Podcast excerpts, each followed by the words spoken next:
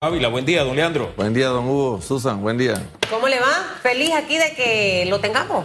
A la orden siempre que Y ustedes más inviten. conversando de estos temas de interés nacional. La directora de Migración hablaba, decía, nos hemos quedado solos eh, en el sentido de la dirección de migración frente al tema migratorio. Cuando ves esas imágenes, eh, quedas impactado de la realidad que se vive en nuestras fronteras. Ayer tuvimos aquí a la subdirectora de Migración, diputado.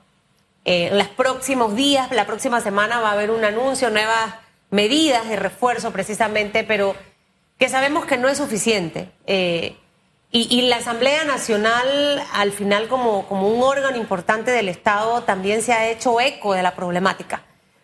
¿Ustedes cómo ven esta situación? ¿Qué es en realidad lo que, lo que debe pasar para tratar de solucionar esta crisis migratoria? Y creo que la solución no es el tema de los migrantes, que al final son víctimas de muchas situaciones por las que salen de sus países.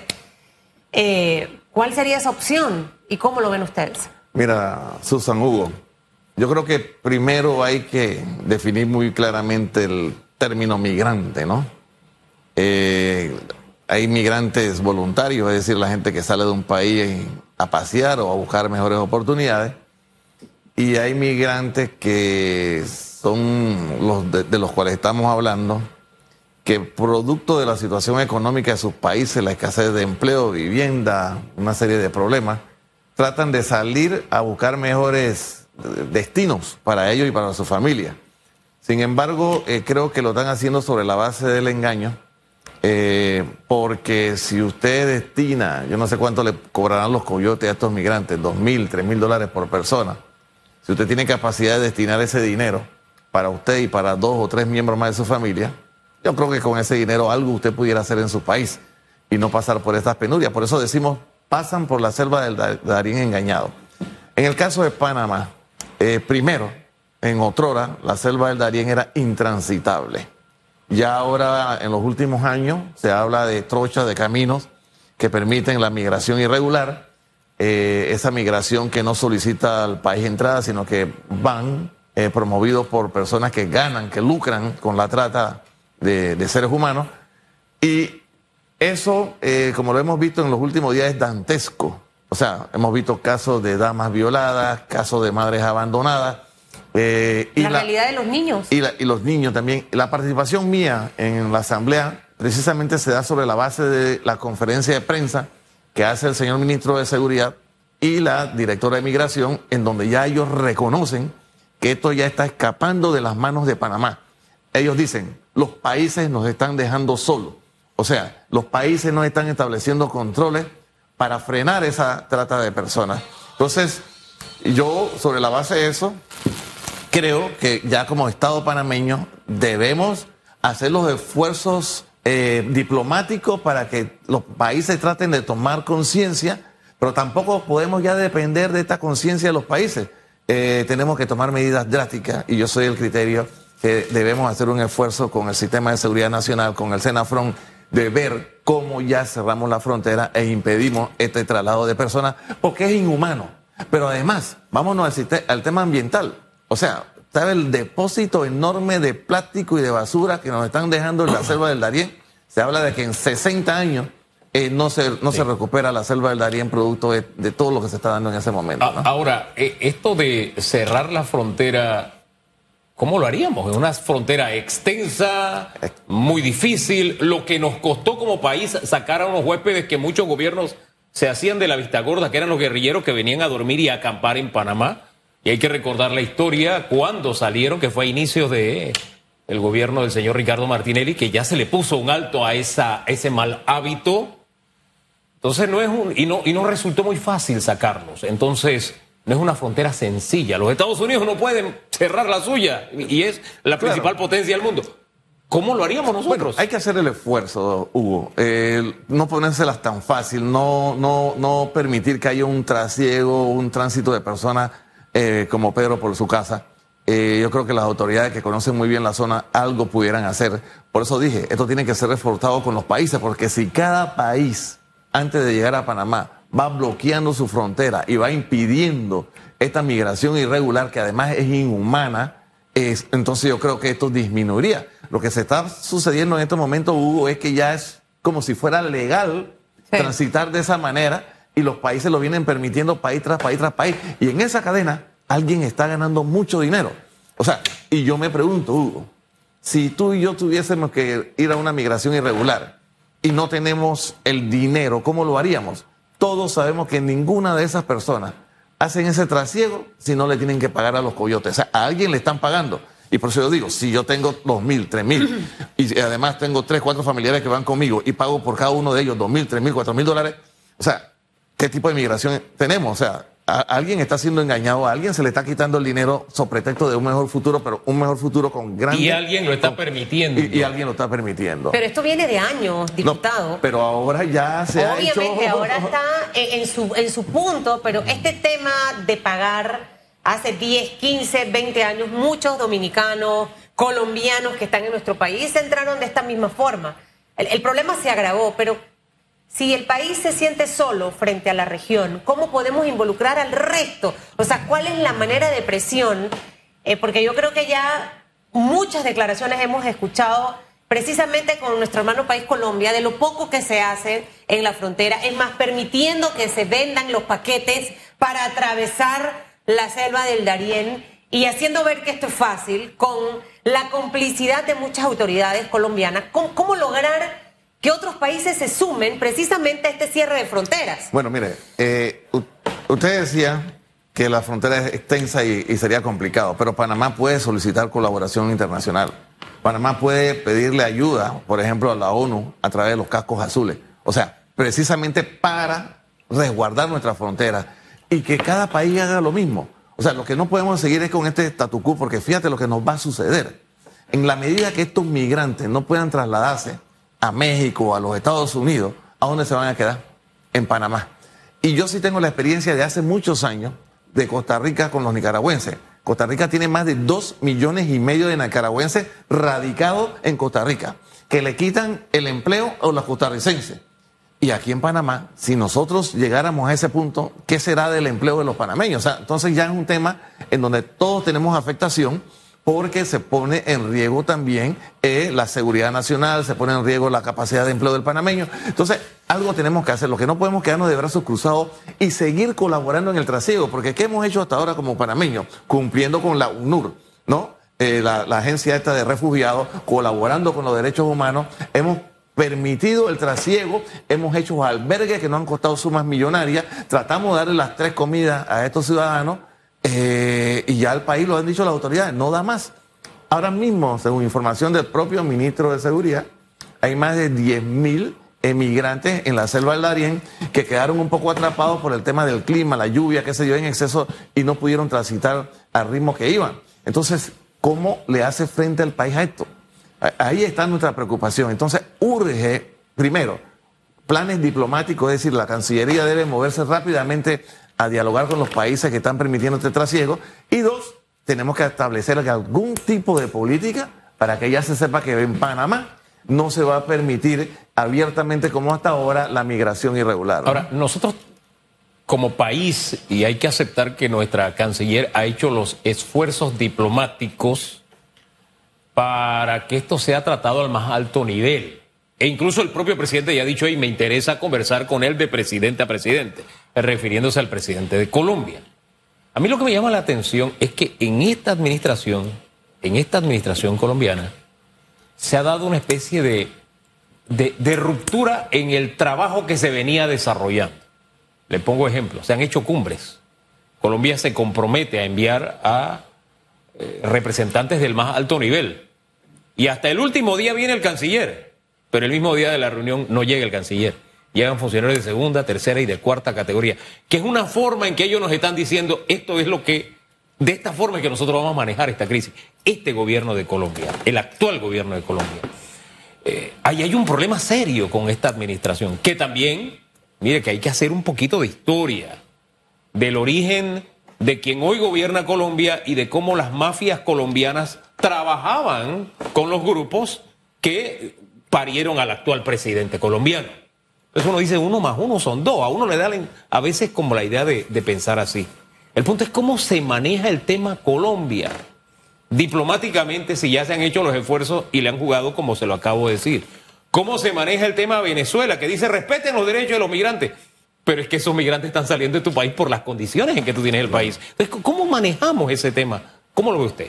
Bueno, mira, primero yo te diría, Hugo, que urge rápidamente que los Estados Unidos revisen un tanto su política internacional. Eh, porque puede ser que la política internacional que se está aplicando a algunos países eh, están afectando la migración. ¿A qué me refiero? Cuando usted le pone sanciones económicas a un gobierno, realmente usted no le está poniendo las sanciones económicas a los que dirigen el gobierno. Así es. Usted se lo está poniendo a la población. En la medida que usted restringe la, libre economía de esos países, eh, el que se afecta a la población. Los gobernantes siguen viviendo en las mismas condiciones, o mejor. pero la población es la que se afecta. Entonces, por ahí debemos eh, hablar con los Estados Unidos para ir, que ellos vayan revisando ese tema y de repente puedan flexibilizar algunas medidas económicas que permitan que dentro de esos países pueda haber una mayor diversidad económica y haya más oportunidades para la población. Eso es fundamental. Lo otro es que sí hay que exigirle al gobierno colombiano y si eso hay que llevarlo a los organismos internacionales para sentarlo en la mesa a que haga compromisos serios, eh, hay que, eh, nuestra canciller debe hacerlo de tal manera de que Colombia ponga los controles necesarios y no esté permitiendo este libre tránsito como si fuera algo normal. O sea, yo creo que estamos en un momento crítico. Lo que no podemos permitir los panameños es que esta crisis nos sobrepase, esta crisis se desborde, porque entonces vamos a ver a los migrantes,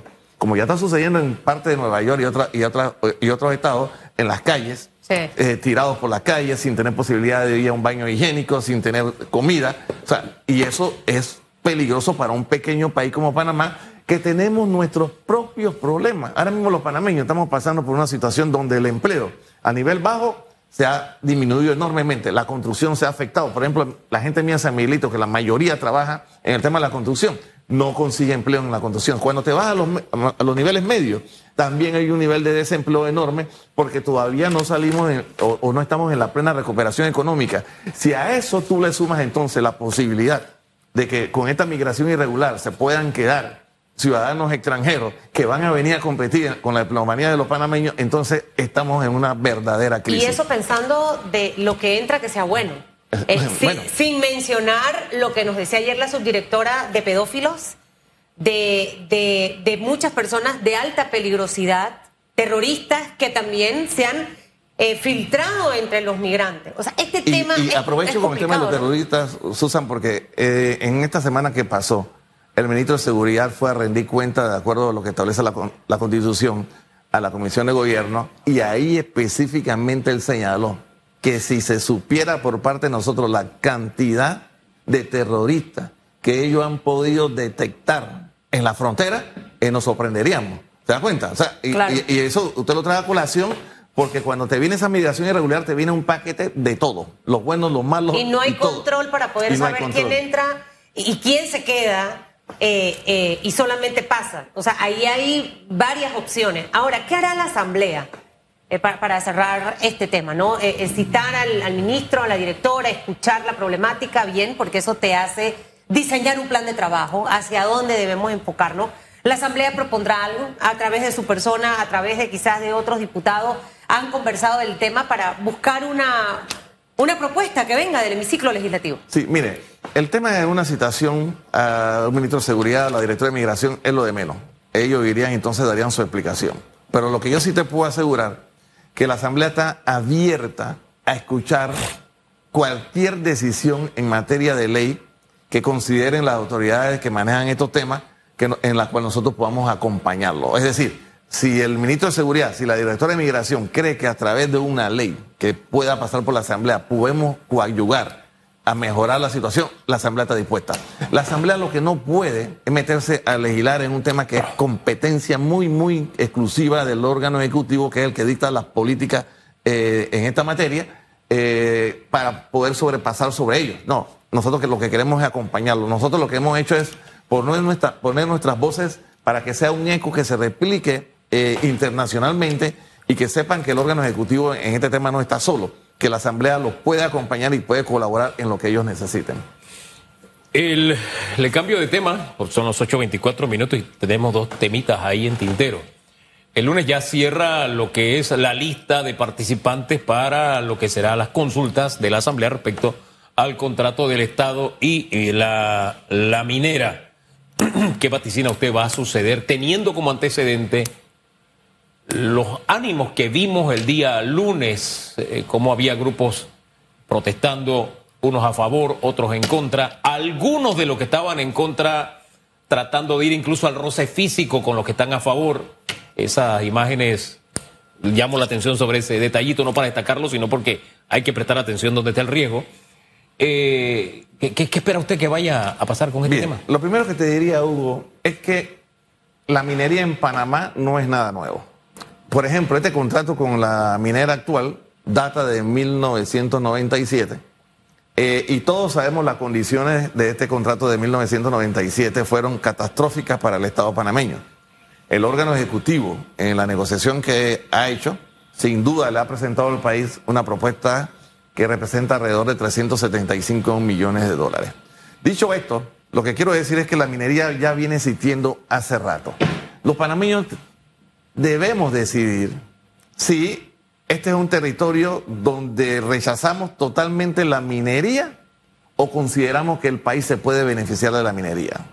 En, en este caso, Aquí no se ha hecho un plebiscito o un referéndum para preguntarle a los panameños qué piensan. Ya de por sí la minería se viene ejecutando.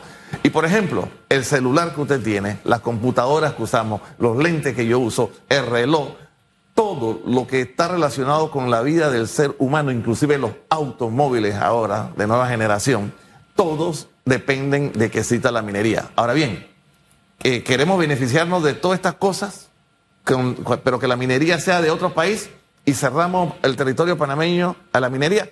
Bueno, yo como panameño pienso que el país debe aprovechar esa riqueza y lo que debe garantizar con las empresas que quieran hacer minería, esta y la que viene, es el hecho de que una vez explotados los territorios nacionales en materia de minería, haya un plan de recuperación en el medio ambiente y que esto que vaya a hacer las mineras no tenga afectación para la población. Y de ahí tratar de sacarle el mayor provecho económico a todo lo que sea minería. Ejemplo, ¿qué vamos a hacer nosotros los panameños con Cerro Colorado si tenemos estudios desde los tiempos del general Torrijos que han dicho que esa es la riqueza del país? lo dejamos ahí. Es un debate que tenemos que hacer. Ahora, ¿cómo la minería impacta las zonas donde se da? Es en lo que nos debemos preocupar. Ejemplo, Hugo, ¿qué pasa en los Estados Unidos? ¿Qué pasó con la población eh, en los países donde, eh, en los estados donde se explota la minería. La población indígena es la mayor beneficiada. Así es. Son los que administran los hoteles. son los que tienen, o sea, ya no andan en caballo ni andan con un arco. Claro. Ah, pero el problema que hemos tenido aquí en este país es que queremos explotar los territorios indígenas en minería y los indígenas no ven la riqueza. Entonces llega el momento en donde el Estado tiene que involucrar en los acuerdos que haga con las empresas una negociación que en los pueblos aledaños se beneficien de la minería, tal cual como ha sucedido ahora con este aspecto que van a haber tres, eh, entiendo yo, tres eh, distritos que se van a beneficiar directamente con 90 millones de dólares en eso. ¿Usted se siente satisfecho con lo que llegó a la Asamblea? Porque ahora es aprobar o, desaprobar. Ojo, probablemente no sea perfecto, diputado. Pero lo que tiene en este momento la Asamblea. Mira, uno nunca se va a sentir satisfecho. Yo oigo panameños que dicen, no, si nomás no están dando el 15, el 16% y en otros países dan el 40, 41%. Habría que ver las condiciones. Mira, cuando, ah, cuando uno ve toda la infraestructura que hay en esa zona, eh, que se dice que costó más de 10 mil millones de dólares esa infraestructura, usted tiene que también comprender que la empresa no compra huevo para vender huevo. O sea, la empresa tiene que también sacar su ganancia, tiene que recuperar la inversión que han hecho, ¿no? Entonces, yo no, como yo no tuve en la negociación, yo no te puedo decir si los 375 millones que vamos a recibir por año son suficientes. ¿Votará a favor o votará en contra? Porque solo se puede aprobar o rechazar. Mira, yo voy a usar argumentos técnicos específicos y de la vida real del por qué yo creo en la importancia de que el país eh, atienda el tema del contrato con la minera. O sea, eh, yo, Eso quiere decir que va, a tener su voto a favor. He leído argumentos de quienes oponen, por ejemplo, a mí una organización me mandó un panfleto y me mandó una hoja de más de ocho y medio por 14 con 50 puntos por lo cual oponerme a la minería y la verdad que la leí todo y no encontré el argumento sólido. O, sea, si esa dirigencia me dice a mí que ellos van a dejar de usar celulares, que van a dejar de usar computadoras, que van a dejar de usar lentes, que van a dejar de usar eh, carros, porque son opuestos a la minería. Entonces yo los voy a entender. Para mí, el contrato con la minera lo que tiene que garantizarle a los panameños es los réditos económicos. O sea, claro. dinero lo que, lo que para pasa, país. diputado, es que ya lo que está hecho está hecho, porque ya está el proyecto en, Es en que la viene Asamblea. desde 1997. Sí, pero el actual ahorita, luego de ese, de ese, de ese vacío que tuvimos jurídico, ya tenemos un proyecto en la Asamblea que solamente tiene dos vías, aprobarlo o rechazarlo. Eh, y, y pienso yo que al tener el PRD mayoría dentro de la Asamblea, el proyecto va a ser aprobado. Susan, mira lo que te voy a mencionar y tú me vas Leandro, pero ¿qué tiene que ver una cosa con la otra? A ver, Nos estamos enfrentando a un nuevo mundo y este pequeño país se está enfrentando a nuevas amenazas. Usted vio las declaraciones del presidente Trump en estos días sobre el canal de Panamá. ¿Qué pasa si Trump llega a ser presidente de los Estados Unidos? Usted sabe que hay una cláusula en los tratados que le permite a los Estados Unidos intervenir en el canal sobre pretexto de la seguridad de ellos. Sí. O sea, entonces, cuando tú tienes esta amenaza, tú tienes un presidente en Colombia que añora a Panamá, y tú estás viendo amenazas por todos lados, y tienes temas que son económicos, que son de importancia para ti, ¿vas a poner en riesgo eso? Y no estás viendo todo lo que viene alrededor. por eso es que le pregunto, diputado, que si usted va a votar a favor o en contra, pero que, que no estoy clara de su No, posición. de- definitivamente mi voto en estos momentos se inclina a favor. Yo, Ok. yo- yo no te voy a pegar mentiras, se inclina a favor. A mí tienen que darme argumentos sólidos de peso para decirte no, que yo vaya a decir que no. Ahora, si la constitución me permitiera a mí, en vez de aprobar o rechazar, me permitiera a mí poder hacer modificaciones, sin duda lo haríamos. Pero tengo que ceñirme a lo que me permite. ¿Qué la modificación haría usted? Ejemplo, me gustaría que el país tuviera más rédito económico de salida, eso me, me encantaría. ¿A cuánto? Me- ¿De cuánto lo subiría? digo, yo no puedo hablar porque eso es un tema técnico, pero si, si me dices que nosotros solamente estamos sacando un beneficio un 15, 16% y en otros países hay 40, 41%, yo diría, ¿y por qué nosotros no podemos llegar por lo menos al 30? El 30 significa que du- duplicamos la cantidad. ¿Te das cuenta? O sea, hay temas que tienen que ver con, con- con la soberanía, es decir, ah, que no se puede sobrevolar el área. Bueno, ¿y por qué no? Si este Eh, territorio eso no es lo que dice el contrato, a propósito. Eso no es lo que dice el Bueno. contrato. Porque tampoco Pero es lo que abonemos se ha- pero es lo a que se ha querido propaganda. vender. Es lo que se ha querido Ah, vender. ya es ¿te otra cosa. Sí. Así Sí. que, sin duda, yo creo que hay más beneficios aprobándolo que rechazándolo. Hombre, gracias, don Leandro, por habernos acompañado esta mañana.